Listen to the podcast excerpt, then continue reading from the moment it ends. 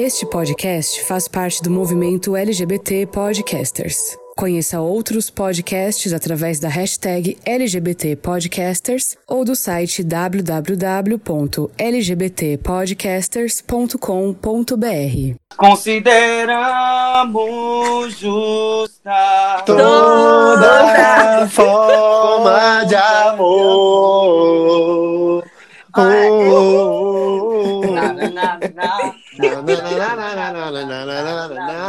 Agora eu virei as cadeiras. Vocês, vocês inventam.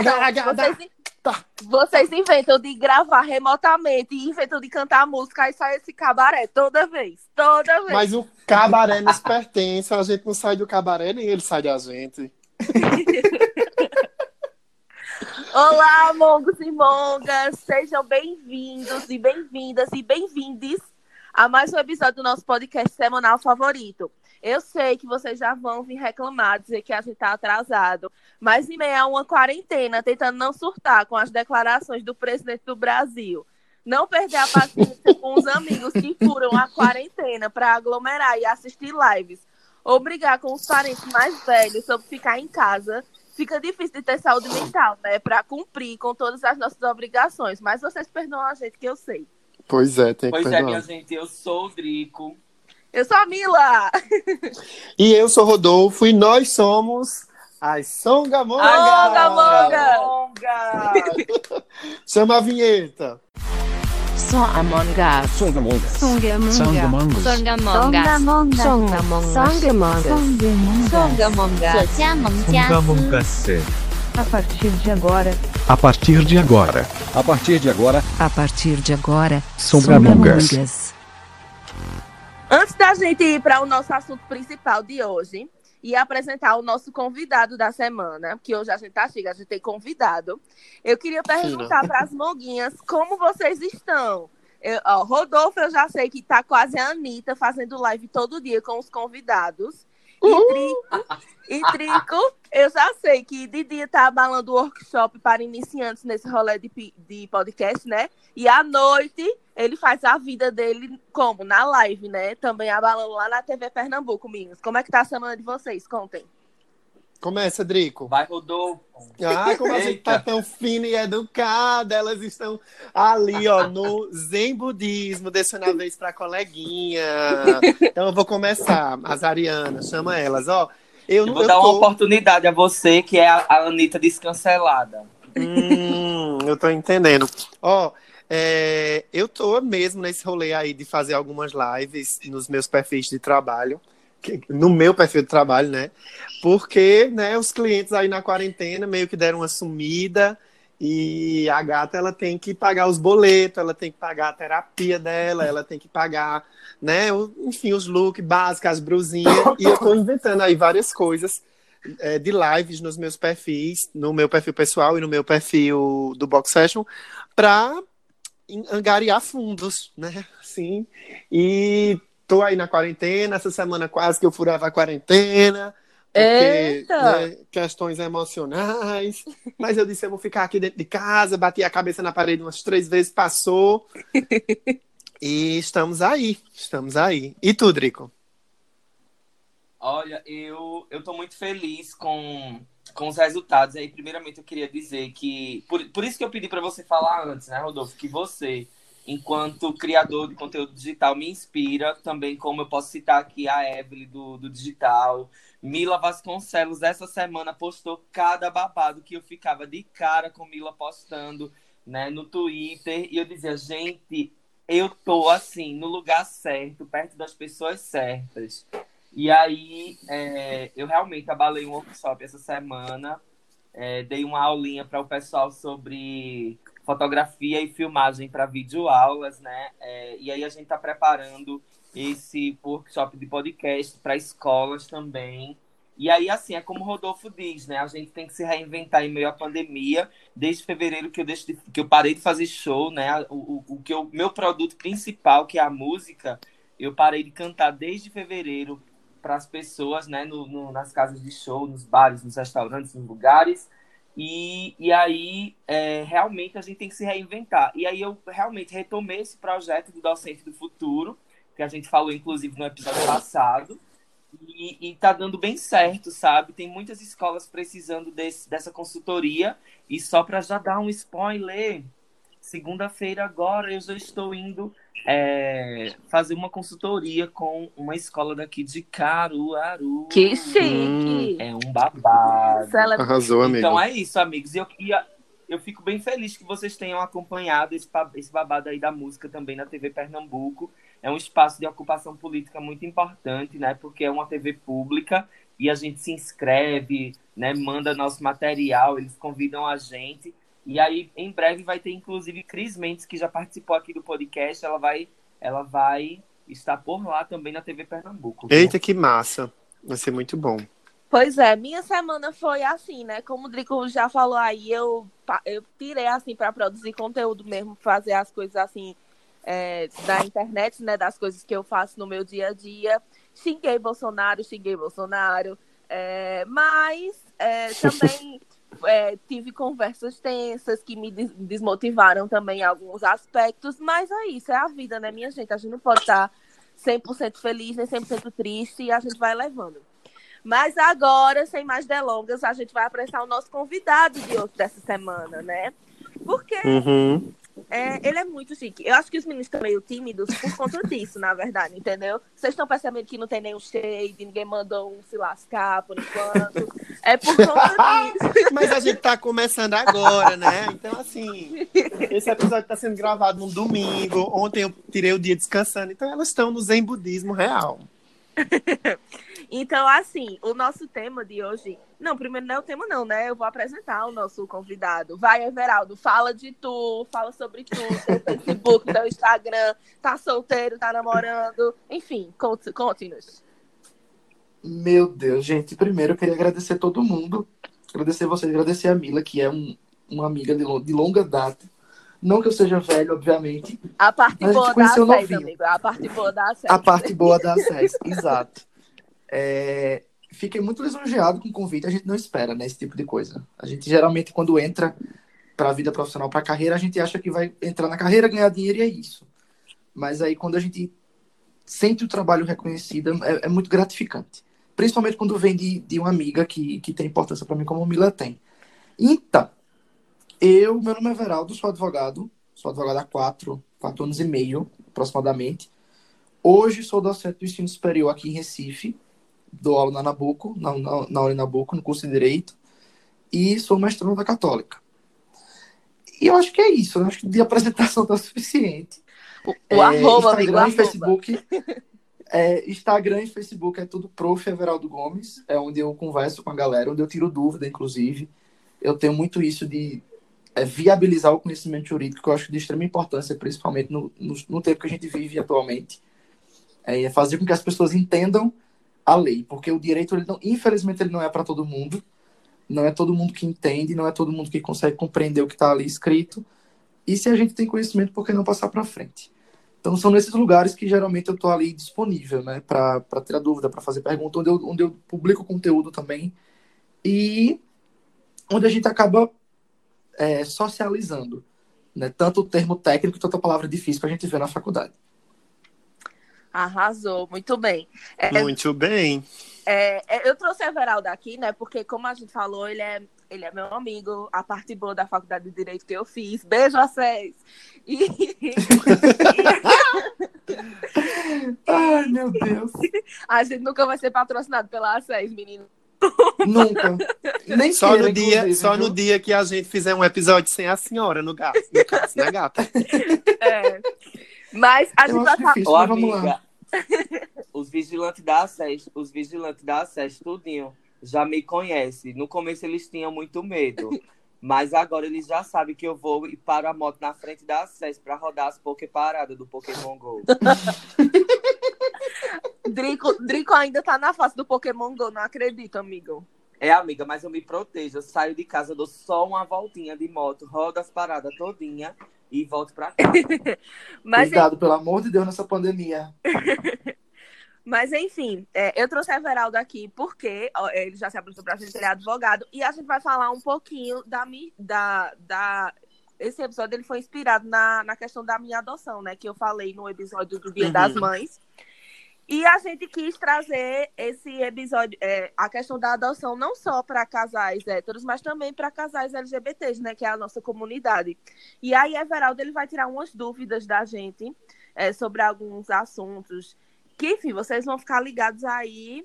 E é isso. Os meninos querem desejar boas-vindas para Everaldo antes da gente começar. Eu queria falar uma coisa que também, assim, amanhã, no caso, a gente tá gravando no domingo 24, né, o dia das frangas, mas no, amanhã, dia 25 de maio, também é uma data importante, que é a data da adoção, né, no Brasil. É, o Dia Nacional de, de- da Adoção é celebrado anualmente em 25 de maio, é, e a data que visa promover debates sobre um dos princípios mais importantes do Estatuto da Criança e do Adolescente, o direito da convivência familiar e comunitária com dignidade. Eu estou vendo isso no Google agora, mas enfim, questões. mas é isso. É, esse, esse, eu acho que esse episódio é um episódio muito necessário é, para nós, LGBTs, é, QIA, PZT, tudo, todo mundo. É um, um tema muito importante porque há que se ocupar esse espaço de conversa, há que se esclarecer as possibilidades que nós temos. Acho que, que todo mundo, quando amadurece, quando cresce, pensa em família. Pensa na, a gente vive muito refletindo sobre a nossa experiência como filhos de famílias, né? E é, eu estava esses dias na, na quarentena conversando muito com um amigo meu, Arthur, é, e, ele, e a gente pensando, né, sobre essa coisa de paternidade, de família, de montar a própria família no futuro, de ter condições financeiras, condições emocionais, quais são as possibilidades. E assim, é uma conversa tão boa, é uma conversa tão legal que, que a gente faz pouco, porque acho que as nossas, nossas trajetórias de vida são trajetórias onde a gente é limitado e cortado muito o entendimento é, dessa possibilidade, né? Porque a gente já vem com muitos traumas, tipo, a gente não quer repetir com mais ninguém é, o, que a, o que a gente passou nas nossas famílias. E talvez, de repente, eu estou falando isso com uma fala em primeira pessoa mesmo, e talvez a gente não queira repetir esses padrões de comportamento com, com uma. Como é que diz? É, antecedente é antes, é, é como do futuro depois. Com um descendente, descendente. né? A gente, isso. A gente não quer repetir isso com, com, nem, com a extensão de uma possível família, essa porta se fecha e a gente não se informa, e etc, etc. Então eu acho que é muito disso, acho que é um tema super necessário. Everaldo é bem-vindo ao Songamongas e quero, quero muito, assim, poder aprender muito hoje nesse episódio. Que massa. É, eu tenho algumas considerações, inclusive, antes da gente falar sobre o terreno de onde a gente fala, né? O terreno que é aquele terreno que é o terreno do empirismo e do viver e ser LGBT, mas que a presença né, de Everaldo hoje aqui é a presença, é, inclusive, de, de uma informação acadêmica, né, de uma informação que vem, que vem assim, contribuir para essa para essa ajuda de criação de pontes para todas essas pessoas que têm um interesse, como eu, inclusive, eu gostaria muito de, de, de ser pai de uma criança um dia, e, e por ser LGBT eu já encontrei muitos empecilhos, né? Eu vinha conversando, inclusive, quando Mila fala da inspiração de, desse episódio ter sido nela, né? Dela ser sido adotada, né? Ela falou no episódio das mães isso. É, quando a gente gravou com o pessoal da rede de LGBT, LGBTs católicos, na rede nacional de LGBTs católicos, o Bruno, ele entrou em contato comigo depois e disse, olha, Drico, eu já maratonei o, o Songamongas e vocês têm uma contribuição muito massa, uma contribuição social muito massa e de uma maneira muito leve. E eu queria muito ver o tema de adoção. E aí foi quando eu também trouxe para os meninos, né, diante dessa inspiração do, do, do tema de Mila, e aí casou super bem essa coisa. E aí a gente começou a procurar, inclusive, né, quando começou a planejar o episódio, porque o episódio também sai atrasado, gente, porque a gente precisa casar as agendas, a gente precisa estudar um pouco, minimamente, sobre aquele tema. E aí a gente é, tá atrasadinho, mas a gente traz assim, dentro de uma qualidade muito incrível. E aí eu dedico também esse episódio a Bruno, né, da rede de, LGBTs católicos, ele que é de Brasília e que também está tá preparando um, um podcast para gente que se chama Meu Banco Rosa. E aí, é, assim, dedico a todas as pessoas que gostariam de informação. E a única informação sobre isso, né? E a única é, ressalva que eu faço, inclusive, é durante o planejamento que a gente fez para esse episódio, a gente disse, gente, vamos trazer aqui algumas sonoras, algumas pessoas que já, já adotaram, que já têm uma experiência de adoção LGBT. E aí a gente teve uma extrema dificuldade em encontrar pessoas de, de, de fato. Então isso, isso já reflete a gente, já reflete para a gente o quanto a gente percebe que a gente não tem no nosso círculo pessoal e profissional pessoas, né, casais LGBTs que realizaram a adoção. Ou, por exemplo, a gente percebe muito casais lésbicos que é, dentro da própria família, né, por exemplo, uma, da, uma das parceiras, ela teve o seu filho biológico, como eu posso citar aqui tranquilamente, Manu Risoflora, né, que é uma amiga nossa, que, que é lésbica, né, tem uma família constituída ali, tem uma filha, mas, assim, não é adoção, né? É, um, é, um, é uma coisa biológica que, que permeia ali a relação dela. E a gente teve essa extrema dificuldade de encontrar um, um casal que de fato adotou, e principalmente um casal é, homoafetivo masculino, porque eu acho que gera um estigma aí, né? Aquela coisa do, do, estigma da pedofilia que paira sobre todos os LGBTs, como se todos nós fôssemos pedófilos, aquela coisa toda que a gente é, trabalha a vida inteira aí para desmistificar isso. E aí eu acho que assim, Everaldo, as suas boas-vindas vêm vem, vem em forma de uma é, vem em forma de uma necessidade para todos nós, para a gente entender melhor e botar a cara aí a tapa para começar a procurar os meios necessários e, e, já entrar na luta aí por essa questão da adoção, né? A gente, a gente que, por exemplo, eu como como já sou casado e sei lá já já tenho uma família aí há um tempo, eu gostaria, sei lá, de já colocar meu nome na fila. E aí a gente vai aprender uhum. bastante contigo. É, antes de vocês iniciarem as perguntas, só trazendo, complementando o que foi falado agora, a gente, eu depois que me mudei para cá, eu já tinha uma vivência LGBT em Caruaru, já, já tinha minha sexualidade muito, muito tranquila aí, mas aqui eu tive acesso ao movimento de fato, a como a, a como a engrenagem roda aqui em Recife. E eu palestrei num evento, acho que final do ano passado, sobre adoção. E aí eu, eu encontrei muitos casos de, de homens gays que tinham filhos que adotaram. É o que a gente chama de adoção monoparental, que a gente vai tratar um pouquinho mais para frente. Mas que eram casados com outros, com outros homens, obviamente, mas a criança não tinha no seu registro é, presente o outro parceiro, né? a, a outra parte do, do casal. E eles perguntaram muito sobre, e, e, me explicaram muito, dizendo que eles encontraram muita dificuldade porque eles não sabiam o caminho. Porque o que falta hoje, como a gente vai tratar mais para frente, é ter conhecimento do caminho. Porque hoje é possível, entende? Hoje é possível a adoção pelo casal em si, onde vai constar na certidão de, de nascimento da criança o nome dos dois ou o nome das duas, é, do, do casal em si, mas falta a questão justamente de entender por onde eu vou, sabe? E eu, eu espero que. Eu, eu juntei aqui as informações, eu estava até dizendo a Mila, digo, Mila, pelo amor de Deus, me ajuda, porque eu juntei muita informação e eu não sei se vai dar tempo. Professor, né, amor? Professor. Mas assim, amigo, uma coisa que eu posso lhe dizer com muita tranquilidade é que assim, pelo tanto de relevância que esse tema tem, a gente pode até inclusive gravar aqui tudo hoje e a gente dividir esse episódio em duas partes, sem problema Exatamente. Nenhum depois tranquilidade total. A minha pretensão quando Mila me chamou é muito mais do que falar enquanto, enquanto advogado, é falar enquanto pessoa que já vive um relacionamento há cinco anos, inclusive ele tá aqui de cara feia do meu lado, sem entender o que tá acontecendo, morrendo de vergonha quando eu tô falando dele, tá aqui. E, tipo, hoje a gente não tem pretensão nenhuma de adoção, sabe? Ele não quer bicho, não quer gato, não quer nada. Ele disse que o, o gato é ele. Então não tem para que ter mais ninguém dentro de casa. Mas a gente nunca sabe. Então, é, o meu lugar aqui hoje é, não é nem enquanto docente, não é nem enquanto advogado, nada. Meu lugar é como, acho que como LGBT mesmo, para dizer assim, ó, é possível.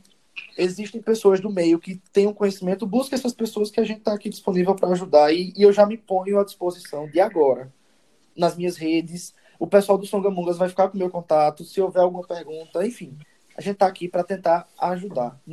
Na, na pior das hipóteses, Everaldo não ganhou nada com isso. É, não, não, divulgaram o Instagram dele, esqueceram de divulgar, não ganhou nada. Mas alguém ali aprendeu o caminho, eu acho que é o mais importante. Arrasou.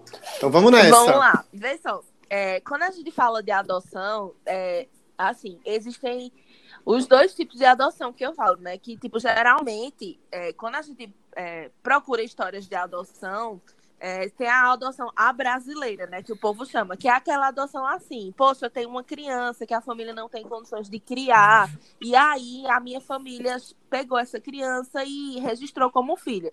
Isso é uma adoção à brasileira. Por quê? Porque não teve trâmites legais para que essa adoção fosse e aí, eu queria que Everaldo falasse um pouco sobre isso, sobre, sobre essa questão, questão. Tipo, a gente sabe que é uma, uma forma errada de adoção, mas que ela já aconteceu há um certo tempo. E hoje em dia, como é que está essa, essa, essa história, né? Essa relação de adoção? Então, como o Mila explicou pra gente, a gente é, a adoção brasileira ela existe no Brasil desde sempre. Porque o que era que acontecia? a, a empregada da casa, a funcionária da casa, tinha um filho, não podia criar entregava para a patroa. E a patroa acabava registrando. A gente está no hospital e aí, é, Mila me permita mencionar pode, a Pode dela. falar. É, foi... A, a foi. foi tia, não foi? Isso, Mila, exatamente. Enfermeira? Pronto.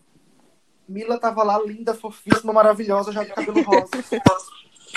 e foi entregue Pra, e foi, acabou, foi, foi registrado no, quando você vai para o cartório. Ninguém, ninguém vai pedir ao, ao pai ou à mãe é, os documentos do hospital. Você chegando com a criança, ela vai ser prontamente registrada pelo, pelo cartorário.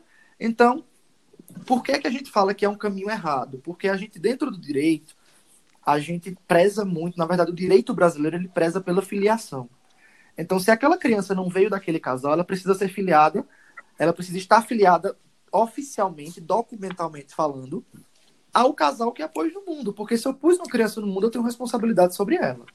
Né? Em tese, é assim que tem que funcionar as coisas. Mas a gente sabe que no Brasil não é assim que funciona. Nem todo mundo engravida porque quer. Né? É preciso que a gente consiga de imediato que os métodos contraceptivos não são 100% seguros. Todos eles, todos eles apresentam uma taxa de erro, inclusive a camisinha, tá? nem todo mundo tem a coragem de. Na verdade, nem a coragem nem pode, porque ainda é crime no Brasil, abortar. Então, muitas crianças nascem sem planejamento. Certo? É preciso que a gente entenda isso de antemão. O Brasil é um país que não dá esse aporte para mães. E hoje, a grande maioria das mães do nosso país, elas são mães que não possuem um companheiro para ajudar na criação. É importante consignar também que a expressão mãe solteira é extremamente machista não existe mãe solteira. Mãe não é estado civil. Tá? Você é mãe. Ponto. Agora, muitas mães não têm o apoio do parceiro, que muitas vezes foi o parceiro que a fecundou, na criação dessa criança. E aí, muitas vezes, a única forma que essa mãe encontra de garantir o mínimo existencial para essa criança é entregando ela para outra família. E aí é o que a gente tem, o que a gente chama sobre adoção brasileira. Não é o caminho correto não há legislação que, que fale sobre isso, que proíba, que diga que não pode. O que é que a gente tem? A proteção constitucional à família.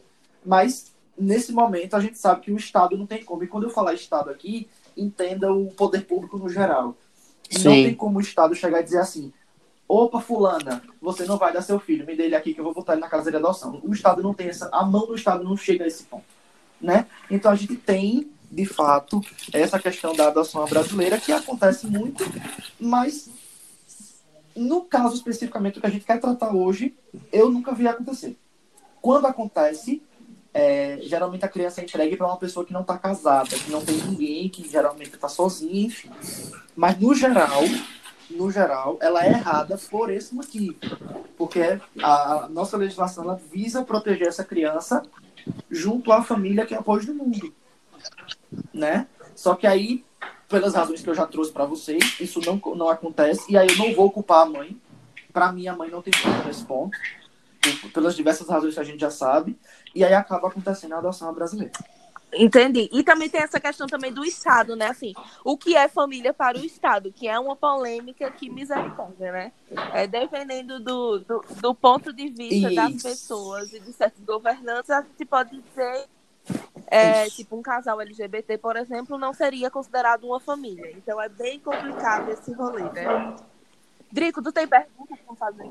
Isso, é, qual é, é a questão? Falar, tenho, tenho sim. É, a gente está aqui nesse rolê né, organizadinho das perguntas, porque por ser uma pauta que tem um caminho metodológico bem importante para a gente conhecer, é importante a, gente né, nivelando aí essas, essa, esses níveis das perguntas, né, das mais simples às mais, às mais complexas. Vê só, eu tenho, uma, eu tenho uma dúvida que, assim, é, a gente sabe que é, no Brasil, né, essa, essa questão aí da adoção, é, geralmente, geralmente não, ela é orientada pelo Estatuto da Criança e do Adolescente, né? Pelo ECA. E aí, assim, quais requisitos, né? Quando eu penso assim, poxa, eu quero adotar, e aí eu quero saber lá quais são os critérios, quais são os requisitos para quais requisitos eu preciso preencher para conseguir essa adoção? Bom, muito simples. Essa, na verdade, essa é a parte mais simples de toda a conversa que a gente vai ter.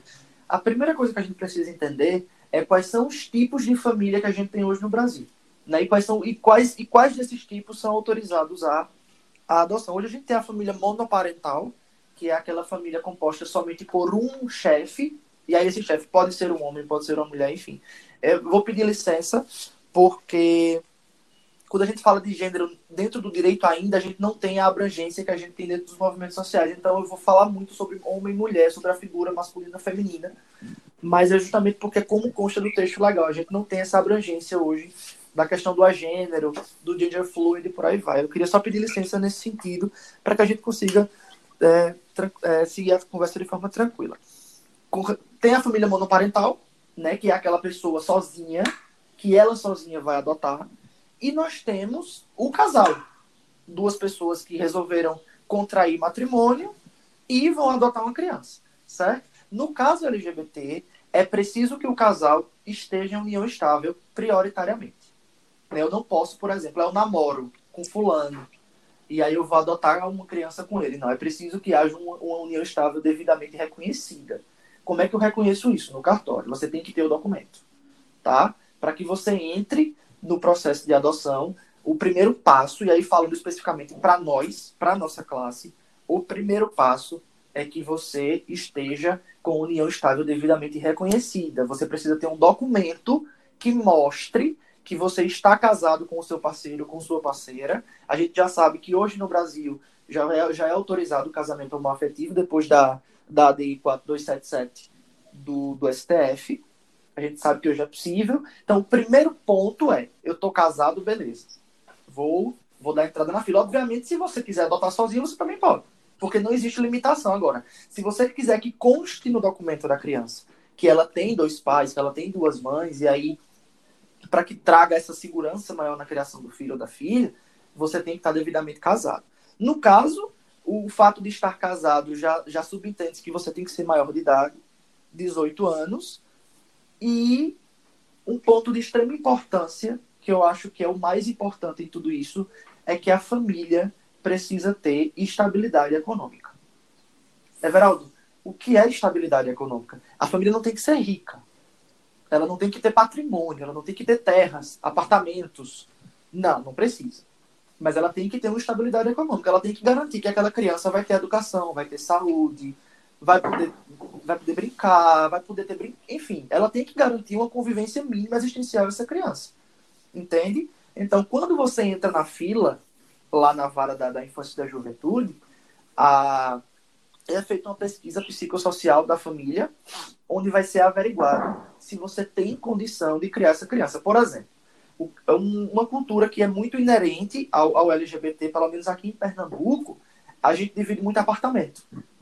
Né? Eu conheço milhares, inclusive eu divido apartamento, que a gente se junta com três, quatro amigos e monta um apartamento para dividir.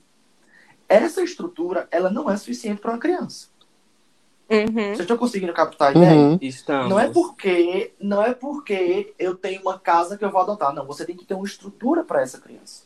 Essa criança tem que ter um quarto para ela. Essa criança, essa criança tem que ter espaço. Essa criança tem que ter alimentação adequada. essa criança tem que ter educação, essa criança tem que ter acesso ao mínimo de saúde, ainda que seja pública, entende? Então não é somente o fato de vou botar uma criança dentro da minha casa. Eu tenho que dar estrutura para essa criança, porque o processo de reversão de adoção ele é muito, ele é muito complexo, juridicamente falando, uma vez que você bate o martelo para você reverter esse processo é muito complexo e nós temos que levar em consideração o objeto principal desse, desse processo, que é a criança. Como foi bem mencionado no, no começo do podcast, é, amanhã é o dia da adoção e o objeto da adoção é o bem-estar da criança. A gente não pode adotar uma criança para postar foto no Instagram. Uhum. A gente está adotando uma criança para dar condição de vida para essa criança. O objeto da adoção é a criança. Eu falo objeto porque é o foco, né? Uma expressão do, do mundo jurídico. O objeto da adoção é a criança, nunca vai ser o casal. O objeto nunca vai ser você, nunca vai ser o seu ego, nunca vai ser os seus posts no Instagram. Se você está fazendo para isso, você está indo para o caminho errado, porque vai dar errado. Vai dar errado. E para você reverter esse processo, além de você trazer um problema para você, porque você vai ter que contratar advogado para reverter o problema, você vai trazer um trauma para essa criança. Porque ela, tava, ela já estava no, na, na casa de acolhimento, certo? Foi para uma família, acabou adaptando-se à sua família, acabou adaptando-se à sua estrutura, e aí do nada você decide que aquilo não era o que você pensava. E aí você pensa em devolver essa criança. E aí é preciso contar para ela que ela está sendo devolvida para casa de acolhimento. E aí você tem dois problemas: o primeiro jurídico e o segundo psicossomático. Essa criança vai levar esse trauma pro resto da vida dela. Eita, então, só respondendo o Drico, é, só respondendo o Drico, as, os requisitos são muito simples. Em tese, você não precisa de grande monta de, de dinheiro ou de grandes documentações para isso. Não, você precisa ter 18 anos, e aí eu vou focar especificamente agora na adoção por casal homoafetivo. Você precisa ter 18 anos estar devidamente casado, ou seja, estar devidamente reconhecida sua união estável, porque o casamento civil ainda não é reconhecido para gente. A decisão do STF ela só fala de união estável, mas aí já é um casamento. Isso é qualquer coisa a gente entra nesse, numa conversa em outro dia, né? Qual é a diferença do casamento civil união estável, enfim. 18 anos, união estável, e você precisa ter estabilidade familiar. Uhum. Isso é primordial. Isso é primordial. Isso será Uhum. investigado. Aí você também, Isso será investigado pela você também falou no começo da, da tua apresentação a respeito da adoção monoparental, né? Então esse rolê da adoção, ele só rola se eu estiver em um relacionamento estável ou casado, é, ou se eu ficar, eu estiver solteiro, também pode ser uma adoção, pode ser feita uma adoção. Como é que funciona isso? Eu lembro é, eu lembro que uma vez Pode eu vi ser. uma reportagem no Globo Repórter, há muito tempo atrás, de, um, de uma adoção nesse perfil, né? De uma pessoa, de um rapaz solteiro que é, tinha essa tinha feito essa adoção monoparental. Então eu queria que você pudesse explicar para a gente que está tá acompanhando como é que funciona isso, o que é que significa e quais são assim é, as questões que envolvem essa, essa adoção monoparental. Sim, é possível, é possível. Você sozinho, enquanto, enquanto pessoa física, né? Vou sozinho, vou chegar na vara, vou me propor para adotar, e aí os requisitos serão os mesmos. Qual é o problema que você pode enfrentar? E quando eu falo problema, é porque dentro, dentro do mundo jurídico, a gente precisa trabalhar com todas as possibilidades. Quando você fala de uma pessoa que vai adotar sozinha, ela tem que ter, em tese, o dobro de estrutura para cuidar de uma criança. Porque se ela é sozinha, quando ela estiver trabalhando, viajando a trabalho, por exemplo, Uhum. quem é que vai estar com essa criança? Uhum. Então, geralmente, eu não posso dizer que acontece sim ou não, porque tudo é muito fluido no direito. Mas quando você é sozinho, para você trazer condição para uma criança, você tem que ter uma condição de vida um pouco maior. Para pagar uma babá, para pagar uma pessoa que vai cuidar dessa criança, porque se você é sozinho, sozinho de fato, quando esses casos acontecem, geralmente são de pessoas lá entre seus 25 e 35 anos de idade que já moram sozinhos, que já têm sua estabilidade financeira, tem o sonho de ser pai ou de ser mãe e acaba adotando uma criança. Não quer ter um relacionamento, pelo motivo qualquer que seja, e quer ter uma criança. Tranquilo, a lei autoriza. Agora, vai ser observado muito essa questão da estabilidade financeira. Porque, como eu tenho falado para vocês, o objeto da adoção nunca são os pais ou as mães. O objeto é sempre a criança. Certo, a lei me autoriza a adotar uma criança sozinho. Beleza, é autorizado por lei. Acontece. Arrasou. Agora, o que vai ser averiguado é se você tem estrutura familiar para isso. E quando eu falo estrutura familiar, eu falo de estrutura financeira também. Um detalhe importante, que aí eu preciso mencionar. A gente é franco, a gente gosta muito de festa. Gosta muito de badalação, gosta muito de chamar amigo e vamos pra festa, vamos pra farra. Gosto muito de botar um monte de amigo meu aqui dentro de casa para beber, fumar e, enfim. Você com uma criança, isso vai ter que ser diminuído. É, é como eu tô falando para vocês. Tem uma pessoa em formação dentro da casa. Qual é a imagem, qual é a educação que eu tô passando para uma criança se eu passo 24 horas por dia bebendo, fumando, em festa e sem trabalho? Uhum. Gente, eu consigo compreender onde eu tô querendo chegar? Uhum. Então, uhum. assim, tem que ter cuidado. Não é que eu vá deixar de viver, não é que eu vou deixar de ir pra festa, não é que eu vá. Não, mas a partir do momento que eu me proponho a tirar de uma casa de acolhimento uma criança que, em tese, está sendo bem cuidada, para trazer para dentro da minha casa, eu tenho que ter na cabeça o seguinte: a partir de agora eu tenho que deixar de viver para mim e viver para essa criança. Porque, gente, uma coisa que não é mencionado, ou é muito pouco mencionado quando a gente fala de adoção, eu trouxe uns números aqui, vocês me permitam já trazer agora de antemão. A gente tem aproximadamente 19 mil crianças no Brasil para serem adotadas. Hoje, né? Foram dados de março de 2020. Quem quiser ter acesso a esses dados um pouco mais pormenorizados, eles estão todos lá no Cadastro Nacional de Adoção, no site do CNJ. Dessas, dessas 18 mil aproximadamente, quase 10 mil crianças têm mais de 15 anos. Então, tem uma galera grande aí que está para ser adotada que já entende o mundo que vive. Já entende o que é uma briga, já entende o que é um grito, já entende o que é uma grosseria, já entende o que é beber, já entende o que é namorar, já entende o que é beijar, enfim. Então, eu tô, essa pessoa, essa criança que está dentro da, dessa casa de acolhimento, ela já entende que ela foi abandonada. Essa criança ela já tem noção de que ela tem um pai e uma mãe que não quiseram ela. Porque é essa a imagem que eles têm lá dentro. Porque eles perguntam quem é meu pai e quem é minha mãe.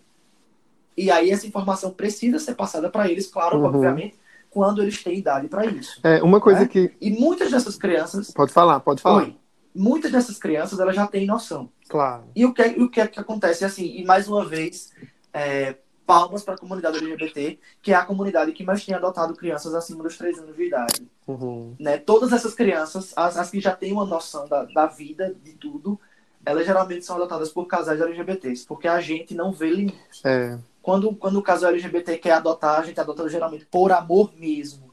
E aí não vê limite para criança doente, criança com déficit de aprendizagem, criança um pouco mais velha, porque qual é, qual é o objetivo uhum. da adoção? Não, eu quero adotar recém-nascido ele vai crescer com a minha educação. E às vezes a gente, a gente, às vezes a gente também acompanha muito o perfil de adoção é, por casais que querem repetir um padrão familiar muito, é, muito engessado. Então, tipo, essa criança, Isso. essa criança recém-nascida, ela está dentro de uma configuração, né, de uma idealização de familhinha, onde eu vou Sim é, participar do desenvolvimento da criança desde o comecinho e tal.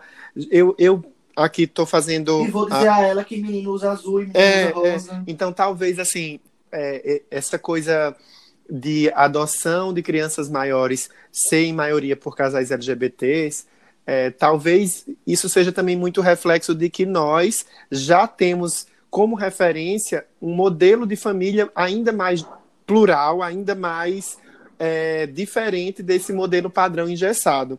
Outro ponto que eu queria comentar é que, te ouvindo aqui falar assim, ah, a gente é, tem um comportamento festivo, a gente recebe amigos e tal e tal, eu fico com um certo cuidado para a gente, para quem está nos ouvindo, não generalizar isso a ponto de é, traçar uma ideia é, errônea né, a respeito da comunidade e dos nossos comportamentos individuais em casa. Mas parece tão óbvio, né, dizer isso, até porque é, você, como, como profissional do direito e tal, fazer essa fala porque você lida muito com esses, esses diversos perfis de pessoas que vão adotar, né? Mas que gostaria de ressaltar que esse padrão, esse perfil de comportamento, ah, festivo, receber pessoas, nananana, não, é, não pertence somente à nossa comunidade. Mas quando eu digo isso, é porque realmente a gente é, pode pensar a adoção como uma coisa que de repente a gente romantize, que a gente diga, ai que coisa fofa, mas é algo que chega para nossa vida ou que vai chegar para a vida de quem está nos ouvindo num momento de maturidade. Então, até você falou aí, né, numas, nas idades entre 25 e 35 anos, eu acho isso também um recorte bacana, porque já é uma, já são idades, já é uma faixa etária legal, onde essa maturidade já esteja se estabelecendo no, no, no, que diz respeito a pessoas que já, já estão no outro mood da vida, no outro, no outro olhar, né? Enfim, depois dos 30, depois do retorno de Saturno, depois da, dar mão na cara da vida.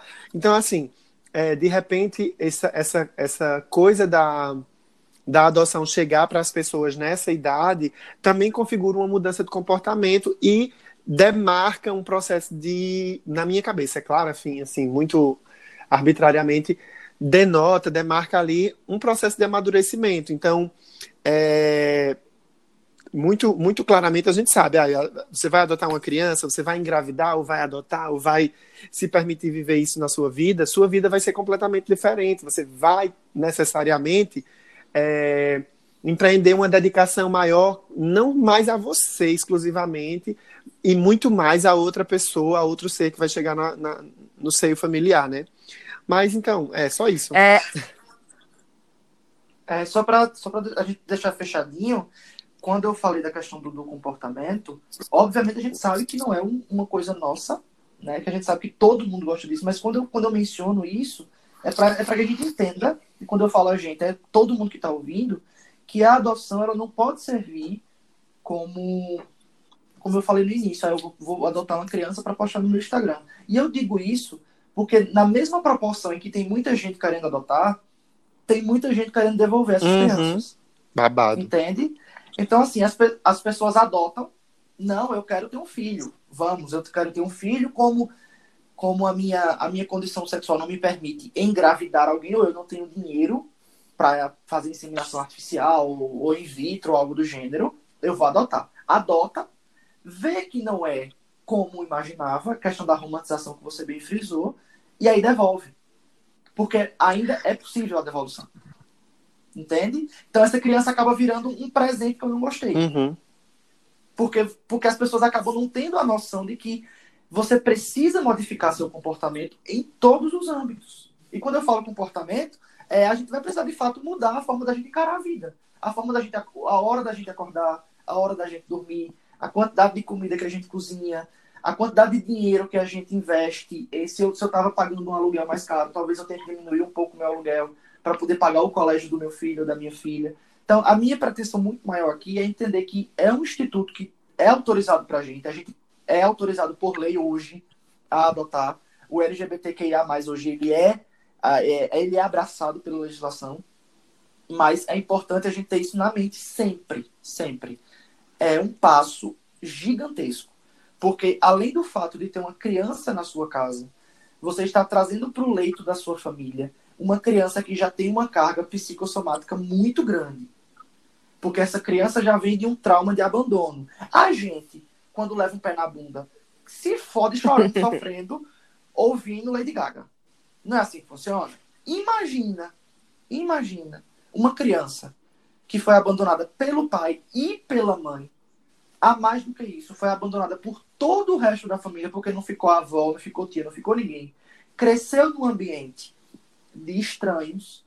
Essas crianças, por vezes, elas trazem irmãos junto com elas. Vem dois, três irmãos juntos na mesma leva da família. Então, quando essa criança vem para uma casa nova, ela já vem traumatizada. E aí eu não posso olhar para essa criança e dizer não é apenas o meu filho, não. Você está lidando com uma história de vida que às vezes Uhum. é mais pesada do que a sua própria. Entende? Por isso que é tão sério. A gente precisa ter esse cuidado. É, Hum, antes de bem. chamar as nossas redes sociais, eu só queria fazer uma observação. Tipo, o que Everaldo tá contando pra gente é mais assim, não é pra, tipo, desanimar as pessoas que têm vontade de adotar ou coisa do tipo. Mas é mais a questão, assim, de, tipo, de ter responsabilidade. Porque você ter filho, independente de ser adoção bio- biológico ou coisa do tipo, ter filho é um negócio sério, assim, tipo, é como o Rodolfo estava falando, como vocês citaram, a questão da romantização. E, tipo, é, é normal, tipo, a gente acha massa, poxa, fulaninho adotou, que lindo, um dia eu vou querer adotar, mas, tipo, você tem que ver toda a sua estrutura de financeira, então, assim, é uma responsabilidade, é uma, é uma vida que a gente tá lidando ali, uma, uma criança com traumas, e outra coisa, a gente se refere muito à criança, né, e a gente sempre pensa que são crianças novinhas, assim, tipo, de dois, três, quatro anos, e a gente sabe que é, o que mais acontece no, na, na questão de crianças do, em abrigos é que as crianças mais velhas elas vão ficando lá, porque ninguém tem, a maioria das pessoas não tem interesse em, por exemplo, como o Everaldo falou, em adotar crianças é, mais velhas, né? Assim, com um pensamento, com uma cabeça, com uma coisa já formada. Então a questão não é questão de desanimar, mas é questão de que, tipo, beleza, você quer, você quer adotar, mas você saiba Isso. que você tem uma responsabilidade, sabe? Você não está tratando como é um ser humano, é, é tipo, é isso. Drico, Dá, vamos dar uma pausa para Drico falar sobre as nossas redes sociais, onde é que o povo encontra a gente e tal. Ok, é, assim, esse papo tá tão inspirador para mim, minha gente, que eu tô aqui, sabe, assim, só segurando o lenço de um lado e o bloquinho de anotação do outro para dizer assim, vou procurar aqui, vou procurar ali, vou fazer Eu tô assim, percebendo, amigo, que você tá bem calado assim, mesmo. A paternidade a paternidade bateu a minha porta, eu não posso mentir, não posso negar. Pois é, mas aí assim, se tratando das redes sociais de Songamongas, né? O Songamongas é um projeto que é bem, bem multi, né? Bem plural. Nós estamos no Instagram, nós estamos no Twitter. No Instagram vocês vão poder encontrar mais visualmente tudo isso que a gente fala por aqui, né? Vocês vão ver é, eventos que a gente participa, coisas que a gente faz no dia a dia. É, todo o episódio que a gente grava, a gente posta lá. E aí é, vocês podem encontrar no arroba songa.mongas. O Instagram é arroba songa.mongas. Lá no Twitter a gente é assim, um pouco mais jogado, feito todo mundo é no Twitter, né, minha gente? Porque no Twitter é um lugar assim que a gente assim desabafa. Então a gente está lá no Twitter também. É só colocar arroba songamongas sem o ponto, porque o Twitter, né, a gente não tinha encontrado nenhuma songamonga no Twitter, a gente assim, né, arrebatou esse, esse arroba pra gente. E aí vocês podem também nos encontrar de outra forma, que é uma forma bem criativa de criar um lembrete para para que você ouça os nossos episódios. A gente tem aqui no Nordeste é, uma cultura ainda de não, não ter ali, é, não ouvir bastante podcast, né? Você já não favorita lá o Spotify, não favorita o seu, o seu podcast preferido nem na Deezer, nem no Spotify, nem na Apple Podcasts.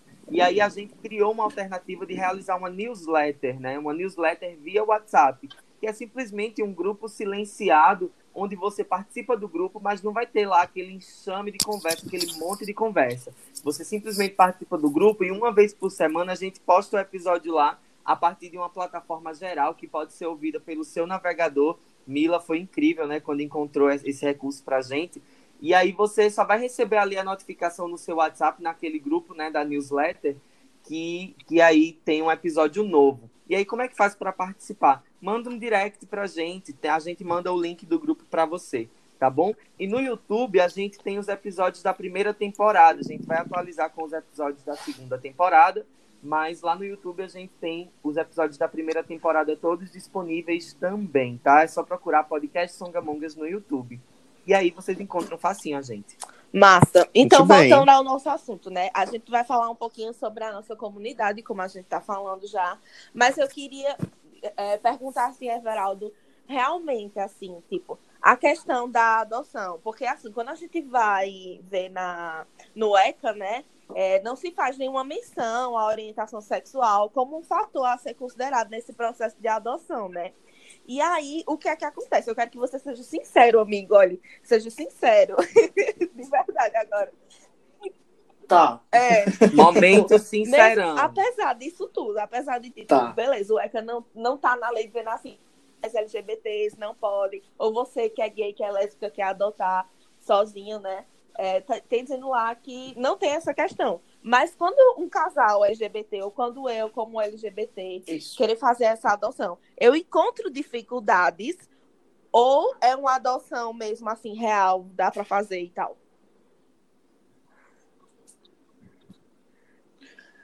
Isso vai depender de onde você pediu.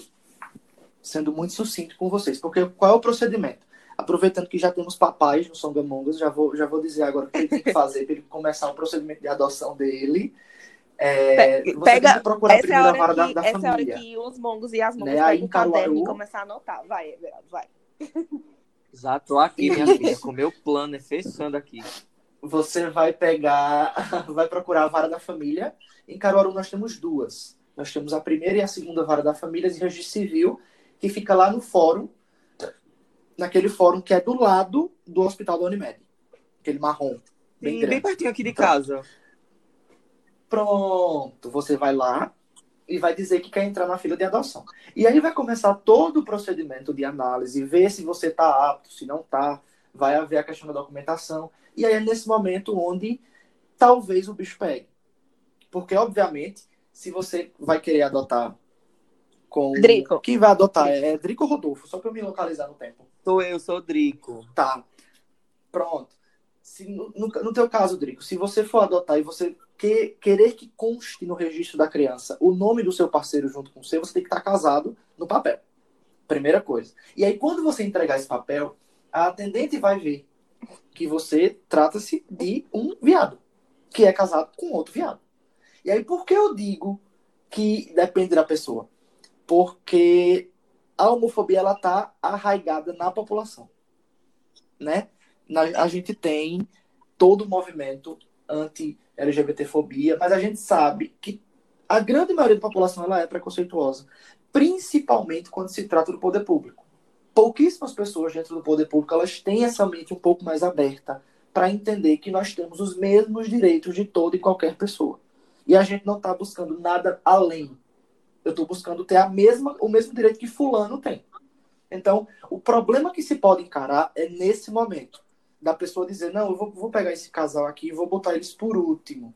Mas aí qual é o caminho que se percorre quando você percebe essa situação?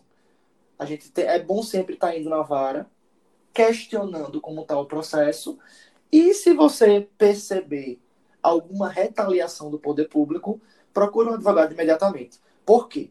Porque a lei ela é tão igualitária nesse quesito da adoção que a gente não tem sequer preferência, ou o casal hétero tem preferência. Você vai entrar numa fila, assim como qualquer outro casal. Independente se você vai fazer sozinho ou com seu parceiro ou sua parceira. Você vai entrar numa fila. Você chegou na fila, a posição é a posição 20. Você vai para a posição 20. Se chegar um casal hétero, posição 21. Outro casal hétero, posição 22. Outro casal homoafetivo, posição 23. A gente segue uma fila única. Não pode haver qualquer tipo de discriminação nesse sentido. Não pode haver qualquer tipo de impedimento nesse sentido, porque a lei já, na verdade, o posicionamento jurisprudencial, o posicionamento de decisões do nosso STF já autorizou o nosso casamento. Au- Automaticamente, nós estamos enquadrados no conceito de família da Constituição, que teve sua interpretação aumentada. É importante salientar isso. A gente não mudou o texto da Constituição. A gente ampliou a interpretação dela. Porque a Constituição ela fala que família é homem e mulher, né? Mas aí o STF entendeu que família é toda e qualquer estrutura que esteja ali de forma social, de forma afetiva, construindo uma relação. Então, se eu já sou, se eu e meu parceiro já somos encarados como família, se a gente já pode casar no cartório, não tem porquê eu ir para frente ou eu ir para trás na fila. Eu tenho que entrar na fila com qualquer pessoa. E o fato de eu ser casado com uma pessoa do mesmo sexo que eu não pode, em absoluto, em absoluto, me impedir de adotar uma criança. Quando é que isso vai acontecer? Quando a pessoa que estiver atendendo, a pessoa que estiver dirigindo o seu caso, ela não, ela ser homofóbica de algum motivo e aí ela pode atrasar o seu caso, ela pode apresentar uma justificativa que não que não é coerente. E aí nesses casos, você pode chamar um advogado sim que ele vai resolver o problema. Olha, uma dúvida bem rápida, bem rápida sobre esse mesmo tema. É, se, como é que a gente faz para conhecer a fila? Porque a gente só pode fiscalizar a fila se a gente conhece a fila. Existe algum portal da transparência, sei lá, algum tipo de, de algo nesse sentido, que a gente possa conhecer o nosso lugar na fila, onde a gente está e, e, e- e poder é, fiscalizar essa fila? A vara da, da, da família ela tem que disponibilizar essa informação para você. Né? No CNJ hoje nós temos o apanhado nacional das adoções. Mas quando você vai para a vara da família de Caruaru, por exemplo, você vai adotar crianças da região que aquela vara abrange. Então, essas informações precisam ser disponibilizadas. Ainda que eles não digam o nome das pessoas que vão adotar, mas eles podem dizer, ó, tem tantas crianças, tem tantas pessoas e teu processo é esse. Você tem que ter acesso a todo e qualquer trâmite que ocorrer, até porque é seu nome. É seu CPF que está ali, é o CPF do seu companheiro. Então, você tem que ter acesso a toda e qualquer informação, desde que isso não infrinja a... É, a intimidade das outras pessoas que estão na fila. Por exemplo, eu não, eu não tenho como saber o nome completo de todo mundo que está na minha frente, porque eu estou invadindo a privacidade de outras famílias. E tudo que, que, que concerne a família no Brasil, ao direito familiar, ele ocorre em sigilo. Então você tem que ter acesso a tudo que concerne ao seu processo. Em que momento ele está, se tem muita gente na sua frente, se não tem, como é que estão as crianças, quais são essas crianças, quando é que eu posso ir na casa de abrigo, quando é que eu posso ir no acolhimento, e tudo isso vai ser feito dentro da vara da família.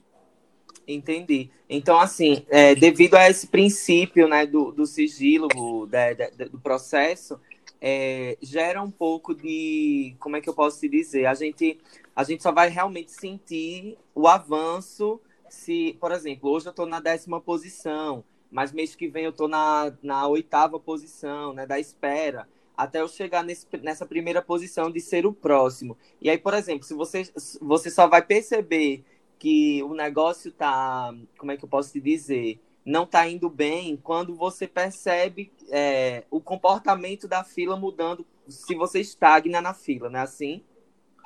Isso, e assim, o que, é que acontece? Quando, quando a gente está falando de, de, adoção, a gente está falando de um procedimento extremamente burocrático dentro do nosso país, né? A forma que a gente tem hoje na legislação para realizar uma adoção, ela é muito burocrática. Ela, ela, ela investiga você. Você vai ser investigado de fato vai uma. Como é o nome daquela profissional, meu Deus, agora falo que falhou a memória. Um assistente social. Você vai ter que conversar com a assistente social, ela vai na sua casa, ela vai olhar como é sua estrutura. Quando eu falo estrutura, estrutura física, o que é que você tem para oferecer para essa criança? Ela vai perguntar sobre sua condição financeira e as coisas vão vão caminhando. Quando existe um caso de homofobia dentro desse processo, ele é muito claro você vai perceber quando, você, quando as coisas não estão andando por conta de homofobia. E aí é quando você contrata um advogado para ele dar andamento ao procedimento. Entende? Mas até hoje, no pouco que eu tenho acompanhado os procedimentos de adoção, não tem acontecido. Porque os juízes, pelo menos os juízes, os juízes que trabalham na vara de família de Caruaru, eles são fenomenais. Os dois, na verdade, o juiz e a juíza, né? Não sei se é um juiz ainda que está lá, ou se são duas juízas. Depois que eu me mudei, eu perdi um pouco o contato. Mas os juízes que, que presidem as varas de família de Caruaru, eles são incríveis. Tem uma cabeça extremamente aberta e nunca houve caso de. Um deles é meu pai, digo logo, mas ele saiu, amigo. Pronto, eu, eu não queria mencionar, porque eu, eu não sei se eu posso falar de, do, daquele perfeito. Porque aquele homem ai, era perfeito. Ai, tá em Recife agora, amigo. Aquele homem era perfeito. Talvez. Ah, eu conheci talvez ele. Você encontre ele por aí, porque ele foi para Recife agora. Mas, enfim, é isso. Foi. Ele veio pra cá, foi junto com, com outro, que veio um outro. Pra se aposentar, pra cá, né? amigo. Se aposentar, tá chegando. Ah, mas aí Rodolfo tinha saído, mas voltou, não foi, amigo? Foi, eu tava com um probleminha aqui na minha conexão. Enfim, ainda bem, porque eu tava ouvindo vocês e vocês não me ouvindo. Mas é, estou de volta. Eu voltei. Olha, eu fiquei é, com uma pergunta para fazer que era sobre isso, assim, de tipo, é, o assistente social vai na casa, como é, Everalda explicou, porque eu fiquei muito nesse gif, né, dos filmes americanos, que o assistente social vai lá, e não sei o que, não sei o que, mas já foi respondido. E aí, é, como essa questão da homossexualidade, ela pode surgir dentro desse, no meio desse processo, então, a pergunta que eu queria colocar agora seria uma pergunta mais abrangente para a gente observar um pouco da ambiência onde essas adoções LGBTs, né, pela, pela comunidade, ela, ela pode acontecer. Quando você dá o exemplo de que no meio do processo algum servidor, alguma pessoa que trabalha ali, né, seja homofóbica, vai tentar criar impedimentos e tal. Muito disso também vem de que é papel do Estado interferir no modelo de família, é papel do Estado definir, né, e, e, e orientar para e orientar-se é, para um certo tipo de família. Eu queria é, te ouvir, Everaldo, a respeito disso. Você acha que é papel do Estado é, interferir no modelo familiar do cidadão ou da cidadã? Não, de forma alguma. Isso, isso vai muito, inclusive, de, da ideologia política, né? daquilo que a gente entende por esquerda e direita. E uma das coisas que a direita entende é que o Estado deve ser conservador nos costumes e liberal na economia, que é o que a gente vê completamente o oposto, claro, ressalvadas as, as devidas proporções, ressalvadas a magnitude da amplitude política do nosso país, dentro da esquerda, que a gente pede a liberdade nos costumes e um pouco de controle na economia.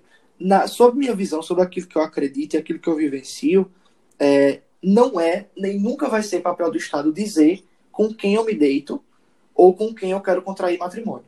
O papel do Estado é garantir que eu consiga exercer o meu direito, que é pessoal, de me casar com quem eu quiser. E quando é que eu falo garantir esse direito? Quando ele diga que eu posso emitir um documento para casar e incluir meu parceiro no meu plano de saúde.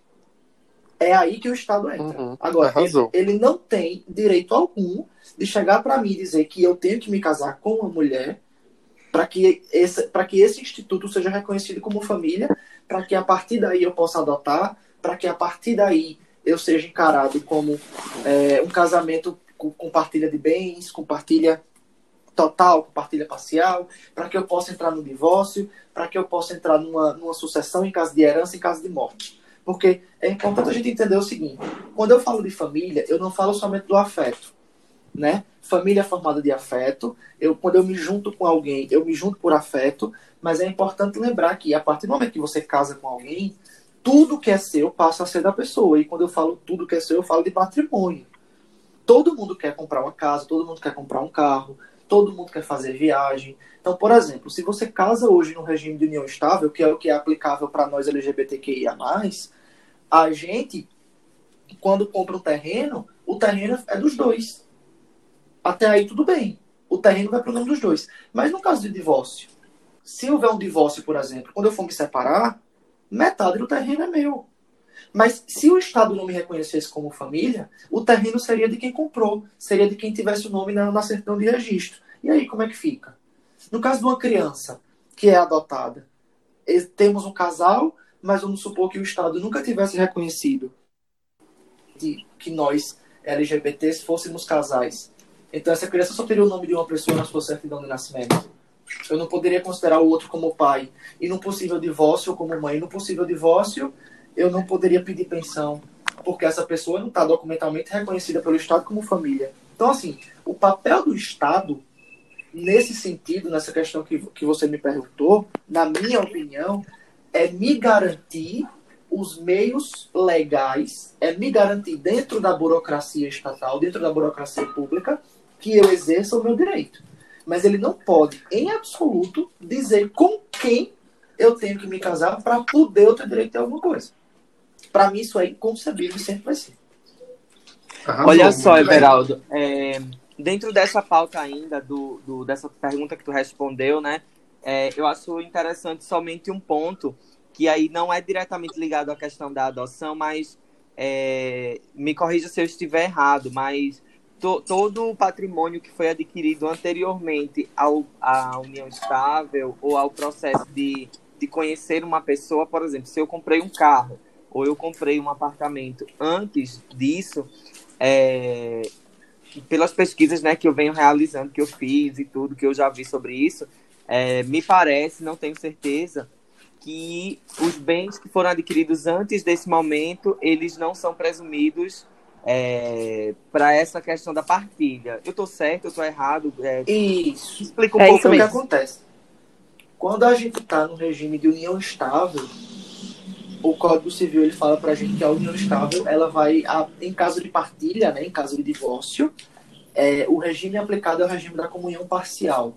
Então só vai entrar na partilha aquilo que eu construí dentro da relação. Everaldo, e se a outra pessoa nunca me deu um real?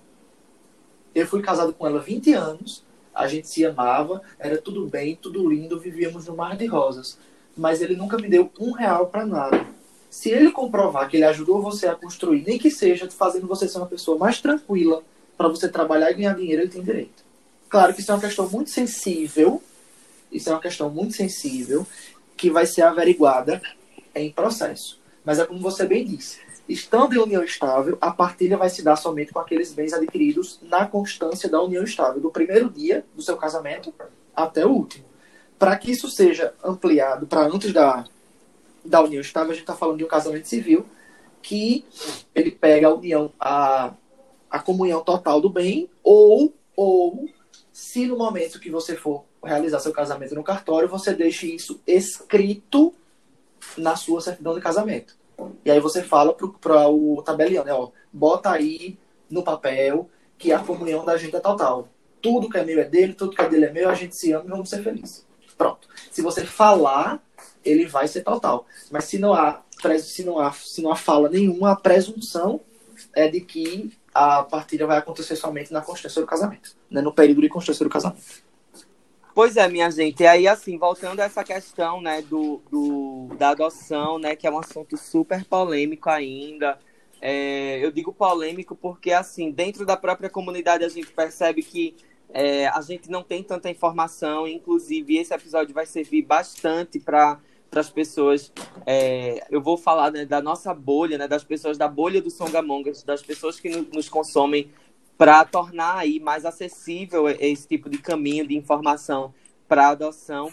Mas, assim, existe muita gente ainda né, afirmando que uma adoção feita por casais gays, as crianças também se tornariam gays. O que a gente sabe que não é verdade, né, minha gente?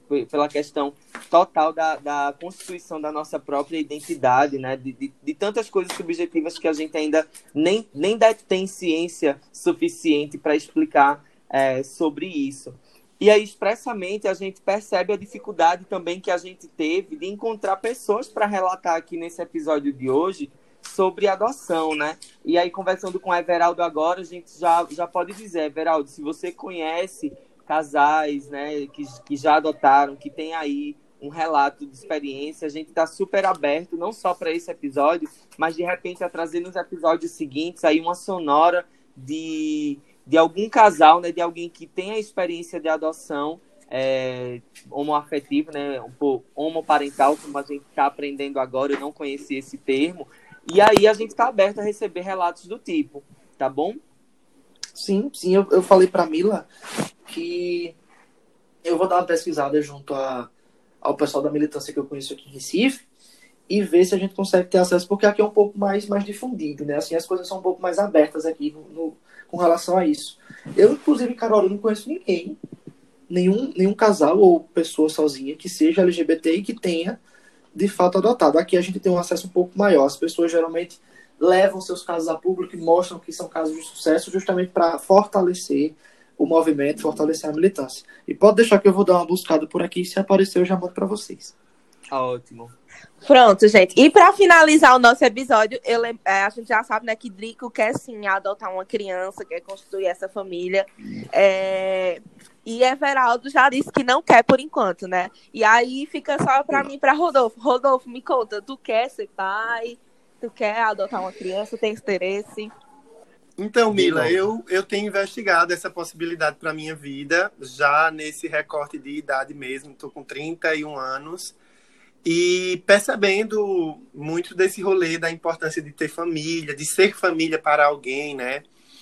É, mas, assim, é uma coisa que eu tenho investigado muito conceitualmente, né? Porque eu, eu reconheço que ainda tenho muito a caminhar para mim mesmo, assim, de mim para mim, né? Bem zen budista, bem autoconhecimento. Ainda tenho muita coisa para alinhar para mim. E, tipo, agora, com o período da quarentena, a pandemia, essa crise econômica toda, eu tenho também despertado muito para a responsabilidade financeira, né? De se manter, de trabalho, de reconfigurar a minha rotina e tal. E isso, isso para uma pessoa só é tão impactante, é tão significativo. E imagine aí para uma família, né? Então, assim, é, tenho pensado muito sobre a possibilidade. Às vezes eu estou no, no YouTube, sempre, como eu já pesquisei muito, né, sempre passa ali um vídeo de um canal de jornalismo mostrando é, casais homoafetivos, eu assisto, e eu acho muito bonito, mas é uma questão que eu, que eu tô resolvendo, assim, com o tempo que precisar. Eu, eu também fico assistindo esses vídeos e vendo que o vídeo é uma parte muito pequena da rotina, né? Então não me cabe romantizar. Eu já fui professor de educação infantil e eu sei que a bronca e o rolê é grande, é uma coisa que, que requer muito da gente, né? Como, como ser humano, como sujeito adulto, como é, responsabilidade. Então, assim, eu investigo essa possibilidade. Hoje em dia, eu não quero fechar essa porta, mas ainda não, não é uma coisa resolvida. Quem sabe um dia, quando eu tiver condições econômicas, financeiras, aí essa possibilidade ela possa ganhar essa possibilidade possa subir na fila das minhas dos meus prioridade. É, vontades, talvez, não sei, questões, enfim. E tu, Mila? Olha, no meu caso, assim, eu sou um, eu fui uma pessoa que, que foi adotada, né? Então, assim, obviamente que eu tenho, teria muito interesse na realização de uma adoção, né? De ser mãe. Mas é assim, tipo, como a Everaldo falou, né? Tem que ter responsabilidade. Eu não consigo ter responsabilidade com, com minhas coisas, minha gente. Imagina com a criança. Então vamos deixar aí para um futuro bem distante. É, eu tô com 27 anos agora. Everaldo disse que a, os casais homoafetivos, né, adotam geralmente na faixa dos 35, né? Então, acho que eu só vou adotar lá pros 40. vou passar um pouquinho disso. Porque é, é um negócio assim, que é um, uma coisa bem futuro que eu nem imagino. Tipo assim, daqui a 10 anos eu ainda acho que eu não vou ter condições para assim, realizar essa adoção. Fala-me. Mas assim, aos 40, se ainda estiver viva, né? Que você disse que também idealiza, pensa que pode morrer, que quer morrer aos 40. É isso. Também tem isso, então. É, então tem isso.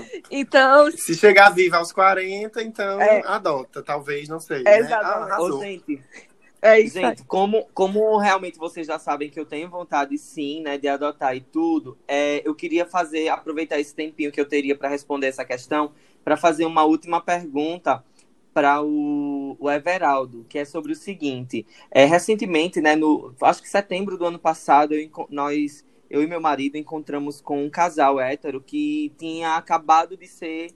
É, de, de, serem pais, né, de, de, de, realmente fechar todo o processo de adoção. E eles me relataram, é, nos relataram, inclusive, que assim, se a gente quer, a gente entraria tipo na fila para já, porque é, o processo deles, enquanto casal hétero e tudo, né? Porque eles, eles utilizaram até a expressão, assim, não, não muito diretamente, mas eles colocaram pra gente, olha, se pra gente foi dois anos, entra logo aí, sabe? Deixou um pouco subtendido isso. E aí, é, eles passaram dois anos. Tu tem ideia, assim, do tempo, que a gente sabe que é, é uma coisa muito flexível e mutável isso de caso para caso mas tu que, que é envolvido nessa, nesse universo, tu tem ideia de, de quanto seria esse tempo médio é, para que a gente tivesse uma ideia? Vê só, isso vai variar muito do que pretende, do que, por exemplo, vou usar você de exemplo, do que pretende você e seu marido. Porque, por exemplo, às vezes você, você entra na fila para dizer, ó, eu só quero uma criança até dois anos, branca, do olho claro, sabe? Cristo Ou então Rei. você entra na fila para dizer, ó, eu quero qualquer criança. Eu quero uma criança que esteja sem família. Então veja que seu universo, o tamanho do seu universo, ele vai abranger um pouco mais. Se você entra numa fila para adotar uma criança de 15 anos, essa fila é um pouco menor do que para adotar essa criança branca do olho azul. Entendeu? E eu, e eu citei a questão do branco do olho azul porque é um dos perfis que é procurado. É, a gente sabe, infelizmente. Dentro do, dos, dos abrigos. É. Gente entendeu? do céu. Criança, crianças negras, crianças. É, e quando eu falo negras, eu falo de todo o espectro negro. A gente sabe que pardo não existe. Então, todo o espectro negro, aquele espectro que não se encaixa no, no, no estereótipo europeu, elas são um pouco mais esquecidas do que o normal. Então, então você junta, você une numa mesma criança o fato dela ser negra, o fato dela, dela ter estereótipos negros muito vigentes, tipo no, o nariz, o nariz um pouco maior, a boca um pouco maior, o cabelo crespo. Aí você junta o fato dela ser também, dela ter 10 anos de idade. Então, tudo isso influi no processo. Quando você se abre para uma adoção, para, ó, oh, eu quero adotar, bota aí, eu quero entrar na fila dos, do, dos mais velhos. Entende? Então essa fila vai ser um pouco menor. Esse casal que você adotou, qual, qual era o, o, o fenótipo dessa criança que chegou na casa deles? Ela era mais nova? era branca, ela tinha essa o fenótipo de rico que a gente chama, essa carinha de europeia, porque tudo isso é levado em conta. Quando, quando muitos casais vão procurar adoção, eles montam a criança perfeita. Uhum. Eles só querem a criança perfeita. Ah, ela tem que ter a mesma cor de pele que eu, ela tem que ter traços parecidos com os meus, ela tem que ter assim, assim, assim. Quando você aumenta a exigência, automaticamente você aumenta seu tempo de espera na fila.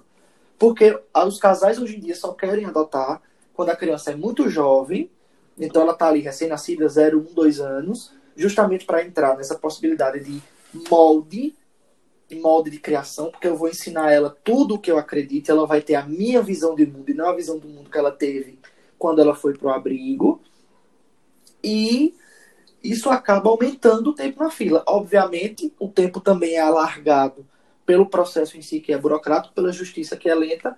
Então, fica muito complicado eu chegar para você e dizer: ó, você vai passar dois anos na fila, você vai passar três anos na fila, você vai passar um ano e meio na fila. Tu entende? Porque tudo vai depender de como, é, de como você vai se pôr nesse processo. Eu participei de um procedimento de adoção, na verdade, de transferência de guarda, porque a mãe então veja a história. Eram duas crianças, uma de cinco e outra de dois anos. A mãe tinha sido assassinada pelo pai. Nossa. O pai era traficante. E o pai foi assassinado pouco tempo depois. Então, a criança de cinco anos sabia tudo o que estava acontecendo. A de dois anos, nem tanto. E quando é irmão, é muito difícil separar. Geralmente a adoção, quando é irmão, acontece todo mundo vai para a mesma casa, sabe? Os dois irmãos. Porque o trauma é muito maior quando você separa. E aí eu te pergunto, essa criança ela tinha um fenótipo, um fenótipo negro, mas era não, a pele não era tão, tão escura, mas ela tinha um fenótipo característico da, da, da pessoa de classe média baixa no, no nosso país. Então, a sorte que a gente teve foi que uma tia dessas crianças disse prontamente que ia ficar com elas. E aí nós conseguimos realizar a transferência de guarda. Uma avó paterna ainda veio questionar, mas não ficou com as crianças por conta de estrutura socioeconômica. Como eu falei para vocês, é, é, feito um relatório, um relatório pormenorizado de tudo que pode ser oferecido para essa criança. E aí nós conseguimos transferir a guarda delas para tia, para essa tia que mora em São Paulo, em virtude, primeiro, do carinho que ela tinha por essas meninas, e segundo, pela questão da estrutura econômica. Então, assim, a gente está num país em que o, o preconceito em si ele está arraigado em toda e qualquer parte da sociedade. Então você vai ter você vai encarar com, com problemas de preconceito em qualquer lugar. A adoção não é diferente. Então, quando você está num processo em que você só quer criança branca do olho azul ou do olho claro, seu tempo na fila vai ser muito maior do que se você se abre, por exemplo, para adotar uma criança com síndrome de Down. Entende? Então, tudo isso vai depender muito da forma como você vai se pôr nesse processo. Entendo. Nossa, é, é bem complicado esse negócio mesmo, que foi até bem importante isso que a Everaldo falou, porque quando a gente, é, a questão da fila de, da adoção, além da burocracia, além de todo esse rolê, ainda tem esse problema de preconceito mesmo, que a gente sabe que é social e que está na nossa sociedade enraizada, de que, tipo, as pessoas, elas sempre querem uma criança com uma característica específica, porque durante muito tempo, quando se tratava de adoção, eu lembro, eu lembro até, assim, até uma vivência minha, que você ser adotada era uma coisa que tinha que ser escondida, que tinha que ser uma coisa, assim, feia, que era uma coisa que, tipo, todo mundo tinha vergonha de ser, entendeu? Então, quanto mais a criança parecesse com o pessoal da família, melhor, porque aí queria, é, quer dizer que, tipo, ah, aquela pessoa ali, ela sempre foi filha desde sempre, ela não foi adotada, não passou por um abrigo. Então, assim, tem essa, muito essa questão do preconceito. E hoje em dia, quando se fala muito sobre isso, né? Sobre essa questão da adoção. É, eu vejo muito assim a história da Giovanna Eubank e do Bruno Gagliasso, né? Que todo mundo conhece, que eles adotaram duas crianças e que os dois são brancos e as crianças são negras. Então, assim, é, todo tipo de preconceito que você imaginar já aconteceu com eles, sabe? E você sente realmente o amor que eles têm pelos filhos que eles têm, sabe? Isso é maravilhoso. Assim, eu recomendo quem puder assistir algumas entrevistas da Giovanna Eubank contando como foi que ela é, decidiu que, é, que decidiu assim, né, entre aspas. Mas foi uma coisa bem assim. Ela estava gravando uma matéria para um programa. E, e se apaixonou pela, pela Exatamente. Então, assim, é, o, o que é mais importante quando a gente fala de adoção não é questão de característica física, não é questão disso. É questão do amor mesmo, pô. É, ela disse que ela olhou pra menina e disse, poxa, é minha filha. E isso é muito lindo, pô. Então, quando a gente fala de adoção, a gente tem que falar mais na questão do amor mesmo, e não na questão física, ou do que parece, ou do que não parece. E assim, gente, só aproveitando, eu não sei se, enfim, mas não sei se de fato vocês esperavam que fosse um assunto que fosse tratado de forma tão séria como está sendo. Eu tô vendo todo mundo muito calado, muito quietinho. Mas a minha pretensão aqui, acima de qualquer informação, era trazer para os ouvintes do Sobre Mongas, trazer para vocês que é um procedimento muito sério. A gente não está lidando com a compra de um terreno, a gente não está escolhendo um carro, a gente não está escolhendo uma roupa. A gente está lidando com uma vida. E se a gente é, quer ver mudança no mundo, a gente precisa começar da gente. Quando eu falo da gente, não é LGBT, eu falo da gente enquanto ser humano. Né? Eu, eu já acompanhei algumas histórias de crianças em processo de adoção, já acompanhei algumas histórias de crianças que foram abandonadas em virtude da prisão do pai ou do assassinato do pai, como eu acabei de falar para vocês, e uma criança traumatizada para que ela consiga crescer de forma minimamente saudável, é muito complicado, ainda que ela tenha acompanhamento é, psicoterápico, ela vai levar aquilo por resto da vida. Então é você se pôr no lugar dela e você se imaginar sendo abandonado e ter noção disso. Aquela pessoa que me pôs no mundo não me quis. E agora eu tô aqui esperando para ver se alguém me quer. E aí uma pessoa apareceu para me querer e depois me devolveu. Então é um assunto muito sério, sabe? O caminho, ele é um caminho relativamente simples, porque hoje no Brasil nós temos o casamento reconhecido. Hoje no Brasil, nós somos entidade familiar, sim. Não deixem que ninguém diga o contrário, certo? Mas o processo de adoção ele é muito mais complexo, não pela burocracia, mas pela responsabilidade que se tem a partir do momento que você vai trazer uma vida para dentro da sua casa. Aquela criança ela vai passar a depender de você 24 horas por dia, psíquica, emocional e fisicamente. Né? Você vai precisar alimentá-la, vai precisar cuidar dela, vai precisar é, abraçar aquela criança em todos os problemas que ela trouxer com ela. Imagina, por exemplo, se as duas meninas do meu processo não conseguissem ir para casa da tia e tivessem que ir para casa de outra pessoa. Então você tem duas meninas que presenciaram dois homicídios. Elas não presenciaram, obviamente, elas não testemunharam o homicídio, mas elas ficaram sabendo, pelo menos a mais velha ficou sabendo do que estava acontecendo. E é, imagina o, o trauma, entende? Então, não foi nunca minha intenção tornar o, o papo tão sério, mas assim, a minha intenção mesmo foi mostrar, dizer, ó, oh, gente, é sério. E se precisar, a gente tá aqui para ajudar. Mas tem, é ter sempre em mente, a gente tá lidando com outra vida, a gente tá lidando com uma pessoinha que tá ali e ela vai estar tá carente, ela vai estar tá precisando de você. Então, a gente precisa entender. E, e eu acho que é nosso papel. Né? A gente não gera. A gente que eu digo, pelo menos o, o homem, o homem cis gay, ele não gera mas a gente pode gerar amor no coração de outra criança quando a gente se propõe ah. isso. Arrasores. Ai, eu... Correta. Eu achei o momento bem correto. Correta, correta. Mas, amigo, não se preocupa. A gente, nós de Tongamongas, nós estamos assim. A gente tem os nossos momentos de brincar, de tirar onda, mas a gente também tem os nossos momentos sérios. Então não se preocupa. Depois a gente te chama para um episódio mais leve, para você soltar mais. Ai, por favor, amiga. Não se preocupe. E muito obrigado, né? Por ter participado com a gente desse episódio. Eu achei bem esclarecedor. É, né? E espero que a gente possa ajudar as pessoas, assim, nesse processo de adoção. E é isso, né? Vamos chamar o nosso coxo de retalhos. Uhum. Vamos chamar o nosso coxo de retalhos. Drico, chama aí. O que é o coxo de retalhos? Explica pra gente. Uma coxa de retalho, minha amiga. Uma coxa de retalhos. É, assim, para nós, do Nordeste, né, tem um símbolo muito, muito lindo de que diversas cores e diversas, diversas texturas formam uma mesma uma mesma ferramenta, na verdade, o mesmo instrumento para a gente se aquecer. Então a gente utiliza essa metáfora para a gente é, trazer cada um aqui é, uma coisa que a gente vem consumindo, né? Que a gente vem, sei lá, uma música que a gente vem escutando, um filme que a gente vem assistindo, um livro que a gente está lendo ou que leu para que a gente complemente né, é, essa coxa de retalhos com coisas que possam aquecer todas as pessoas que nos ouvem. E aí é isso, a gente cada um traz uma beirinha de pano hoje para costurar nessa coxa de retalho. Muito bem. E eu posso começar então com a minha coxa? Começa, amigo. Pode sim, meu traga o seu peda- pedacinho de pano, meu amigo. É isso, olha, é, eu quero indicar um Instagram de uma criança, né? Que é um Instagram, claro, administrado pelos pais. É, e eu amo ver os vídeos desse menino, que ele é maravilhoso. O Instagram é arroba bossbabybrody, que é Brody Scaffer. Eu não sei de onde ele é, enfim, ele é da gringa. Mas é uma criança linda, maravilhosa, que é criada com muito amor, assim.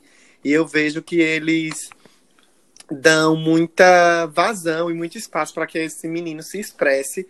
Aí eles ligam o som e começa a gravar, e esse menino começa a dançar. E ele dança Lady Gaga, ele dança rock, ele dança bolero, depois ele dança um balé, depois ele dança um Reginaldo Rossi. ele dança de tudo, e ele e eu acho que tem algumas músicas de outros idiomas que eu não sei exatamente qual é o idioma que de onde ele é, enfim. Mas eu acho que quando tem música de outro idioma, às vezes ele não sabe cantar, mas ele interpreta a intensidade da música. Essa semana ele, ele tinha ele estava cantando aquela Shallow, acho que era o Shallow da Lady Gaga. E quando a Ali começa a cantar, né, que é uma coisa bem dramática, aí ele faz, minha gente, joga a cartola assim, e, e é incrível. Então sigam ele, é uma criança maravilhosa. Arroba Boss Baby Brody. Com Y no final, É. Brody, né? Isso, Brody no final, Y. É, a minha indicação de hoje, né, a minha, meu pedacinho de pano da coxa de retalho, é, eu trago uma, uma coisa pra gente, pra gente assim, sabe? Colo- Eu trago música, mas eu trago uma música que é pra gente, sabe, colocar e sentir cada letra de cada, de cada composição, né, de cada faixa desse álbum. Sexta-feira agora, né, foi lançado o álbum Estamos Vivos, da Isabela Moraes, que é uma compositora caruaruense, mas que já ganhou o Brasil inteiro com as suas composições, né? Ela tem composições interpretadas na voz de, de Mariana Aidar, de Almério e de tantos outros artistas aí. E aí, a- o álbum Estamos Vivos traz muito pra gente nesse período, inclusive da pandemia. Evidentemente, não foi um álbum feito para a pandemia, mas como tudo na arte traz essa magia e essa subjetividade, parecia que, que seria o momento certo né, dela lançar o álbum Estamos Vivos para lembrar a gente, né, que a gente está vivo. E aí tem um clipe maravilhoso no YouTube, né, da música, de uma das músicas de trabalho que, que provoca a gente a pensar que a, a, pensar na gente, na nossa subjetividade, né? E aí eu, eu indico demais que vocês ouçam o álbum Estamos Vivos, está em todas as plataformas digitais. E quem quiser ver o clipe, né, dessa, dessa faixa principal, vocês podem acessar o YouTube da Isabela Moraes ou da Deck Disc, né? Que tá, tá, super, tá, tá super lindo. Arrasou. A minha indicação vai ser um podcast é, que eu. Ele é novo, acho que ele tem acho que quatro episódios só. O nome, o, no- o nome do podcast é Falei de Você na Terapia. O nome do, do podcast é. É maravilhoso. Mentira, quero, quero olhar agora. E ele é com uma. Cadê? É com, é, ele é comandado por uma menina que eu, eu não sei o nome dela, gente. Ela fala no início do podcast, mas eu esqueci. Mas o arroba dela é Love Maltini, do Instagram. E ela, ela já é conhecida na internet, já produz conteúdo pra internet. Ela é ilustradora e ela é responsável por, por aquele Instagram que já foi famoso uma época, que é aquele Insta do Bem. E aí, é, ela tem esse podcast novo, que é Falei na Terapia, e um episódio muito massa, que eu adorei, que eu tava escutando. O nome do episódio é Eu Gorda, porque ela é uma mulher gorda, e ela falando da experiência dela como mulher gorda na sociedade e nas coisas. É bem interessante. E fica aí a dica pra vocês. O nome do podcast é Falei de Você na Terapia, e o Instagram do podcast é Falei na Terapia. O arroba Falei na Terapia. Ah, e eu descobri agora aqui, eu já tô no Spotify vendo, e ela é Ariana, Isso. viu? Tem um episódio último aqui que é sobre Arianja. Eu amo. Gente, eu vou Eu amo. seguir. Pronto, sigam que é babado. E tu, Everaldo, a último, o, qual foi a tua indicação? Então, quando Mila perguntou pra mim, ela falou, ó, vai ter o coxa de retalhos, então vai ter que dar tua contribuição. Eu queria indicar, e aí, pra gente fortalecer um pouco mais o movimento das manas, das minas e das monas, Queria indicar o Instagram do Leões do Norte LGBT, que é uma ONG LGBT aqui de Recife, que trabalha na proteção dos, dos, dos direitos humanos e cidadania de lésbica, gays, bissexual, transexual, enfim, toda a galera que entra aí na nossa sigla. E eu tô indicando o Leões do Norte não só pelo trabalho dele, mas porque na diretoria tá Manu, Manuela Beijo Manu, que hoje é minha coordenadora na Nabuco. Manu é uma mulher preta, lésbica Ai, e perfeita. gorda, e absurdamente empoderada. Manu hoje é, foi uma das principais forças motrizes da minha do meu empoderamento enquanto enquanto militante de fato. É, eu já não tenho uma atuação, obviamente, na militância, enfim, mas na- dentro da minha profissão, dentro dos meus posicionamentos, eu estou em sala de aula constantemente, então eu lido com muita gente. E aí o fato de eu poder abrir a boca e dizer dentro de sala de aula que namoro um homem, sim, e meu posicionamento é esse, meu posicionamento político é esse, assim, assim, assado, foi muito por conta dela, por ela ser uma pessoa tão inspiradora. E Manu hoje é da diretoria do Leão do Norte, e eles fazem um trabalho incrível, inclusive o evento que eu participei palestrando sobre adoção homoafetiva foi promovido pelo Leões do Norte.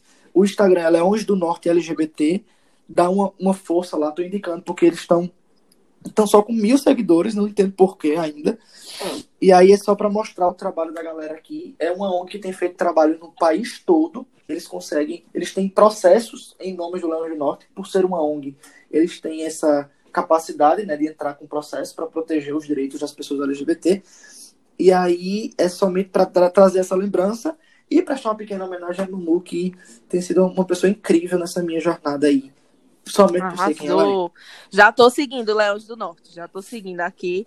E é, quando sair o episódio, a gente sempre bota lá as referências né, na nossa descrição e nas nossas redes sociais. Tudo que a gente indicou e tudo que foi falado, site, é, música, a gente falou umas coisas, então tudo vai estar na descrição do episódio. Pronto, me lembra, me lembra de mandar para vocês o site com os dados, porque o CNJ disponibiliza, né, um apanhado geral nacional sobre as adoções, sobre as famílias, em que PETA foi de onde também eu tirei os números que eu apresentei para vocês. E aí, Mila, lembra para eu te mandar esses links para que aí já, a gente já deixa o pessoal mais Arrasou, informado. né? pode deixar. Vou lembrar sim. E é isso, gente. Arrasou Terminou o muito. nosso episódio. Obrigada, Everaldo, de novo. Arrasou, foi muito bom. Obrigada. Eu que agradeço demais, assim. Perdão qualquer nervosismo, qualquer besteira falada, porque Ai. de fato eu tô nervoso. Tá? Eu tô dentro de sala de aula há 10 anos, mas eu nunca tinha gravado um podcast. Então a primeira vez ela sempre é um pouco mais trêmula. Mas assim, agradeço demais vocês. Eita, que massa. Gente, eu sempre quebrando os protocolos, né? É, enquanto vocês estavam falando, eu lembrei que essa semana eu consumi. É, quando eu digo consumo, é porque a gente fala muito em lógica de consumo, mas assim, eu ouvi um podcast que eu já ouço há muito tempo, mas o episódio dessa semana desse podcast me deixou assim muito no chão. E eu precisava trazer para vocês também essa indicação e não esperar para o próximo episódio. É, o podcast é o Fora do Meio. É um podcast que faz parte da rede de LGBTs Podcasters. E ele, ele é feito pelo Fernando Arazão. O Fernando fez uma pesquisa sobre a questão da naturalização do ser homossexual. E aí ele, ele, ele tá com uma trilogia de episódios. O primeiro foi lançado essa semana. E ele discute com uma professora da USP, que é uma, uma professora que tem sua naturalidade da República Tcheca, né? A, su, a sua, na verdade, nacionalidade, meu Deus. A sua nacionalidade da República Tcheca, e eu não saberia nem dizer o nome da professora, porque realmente é babado pronunciar. Mas é, eu indico que vocês ouçam esse episódio do, do, do Fora do Meio. É um episódio. É o último episódio agora dessa. Tri, é, último episódio que ele lançou, e ele faz parte dessa trilogia. Gente, só para vocês terem noção da, do, do, do, do conteúdo, é, a professora fala de pesquisas que, que, que ela acompanhou, que assim, que, que fala, por exemplo, para saber de fato cientificamente se alguém é homossexual, se alguém é bi, se alguém, se alguém é hétero e tal. Os testes científicos, de fato, ela revela as nuances desses testes. E aí eu vou citar só como spoiler um dos testes, por exemplo. A, a pessoa é analisada pela pupila ao, ao olhar conteúdo, é, conteúdo erótico, é, gay, de homem com homem, de mulher com mulher, de mulher com homem. E, e aí, assim, e aí a, a análise vai, vai pela reação da pupila, para vocês terem ideia. E eu tô encantado com esse episódio. E eu tô já, assim, louco aguardando os próximos dois episódios dessa trilogia. E aí, nesse sentido, a gente fecha a nossa coxa de retalhos de hoje agradecendo bastante a participação de Everaldo nesse episódio que é, ele, ele considerou sério demais, mas assim a gente acha que o próprio tema é que dá o tom, né, da, da do, do nosso episódio, porque assim é um tema que a gente é, precisa prestar atenção e não daria realmente para a gente estar tá ali com aquelas nuances de, de humor no, num episódio como esse. Eu acredito que assim eu saio daqui desse episódio de hoje, dessa gravação com o coração cheio de esperança. Eu acredito que muita gente que ouvir vai, vai se sentir desse jeito também. E, e aí, assim, é, é só. Meu coração aqui é só gratidão por essa oportunidade de ter Everaldo aqui com a gente para discutir tudo isso. No mais, né, minha gente, vamos se despedir, porque assim, vamos começar a semana muito bem e inspirados aí com esse tema. Arrasou, arrasou. Tchau, gente! Eu quero tomar um banho, já tá na hora, tá muito frio, não posso tomar banho tarde, não! Uhul! Vai, gente. Obrigado, Everaldo! Tchau, gente. Obrigado. Beijo. Tchau, tchau.